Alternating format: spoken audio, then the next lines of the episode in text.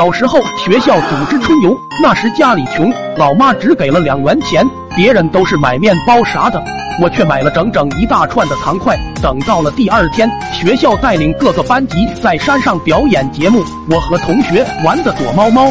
由于每个年级都有自己的领地，再加上老师不允许跑太远，俺们作为藏的一方，真是吃尽了亏。在跑到三年级的领地，发现个茅屋。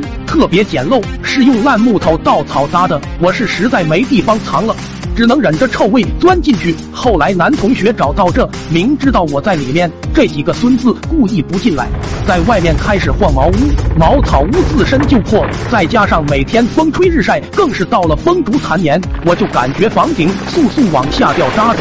再想跑出去，为时已晚。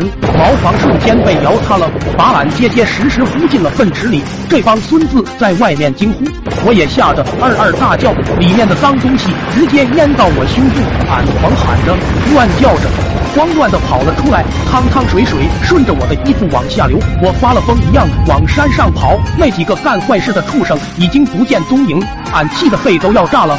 浑身的恶臭让我的胃里翻江倒海。我从口袋里拿出我那一串糖，上面也沾满了臭臭。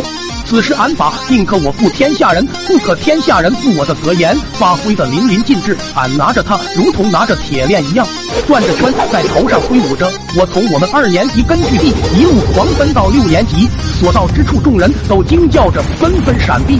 本来有些拥挤的山路，瞬间变得宽阔。全校师生都傻了，有的被我使练轮到的，在那捂着肚子狂吐；还有高年级被甩到翔的，全跑过来想揍我。但刚到离我三米远的地方，谁都没勇气和我近身一战。此时，俺如同吕布在身，满山野的乱窜。校长和主任命令同学们拦住我，可他们躲都躲不及，一个个对我如避蛇蝎。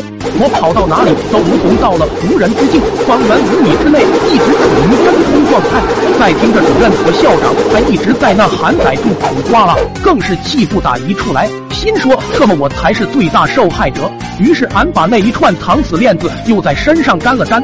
回头甩着就冲了过去，校长和主任看我气势汹汹的架势，愣了好几秒，然后俩老头可能自问跑不过我，一转身蹭蹭蹭的就往树上爬。不得不说，人类爆发力是无限的。校长和主任一把年纪被俺逼得如同年轻小伙子一样。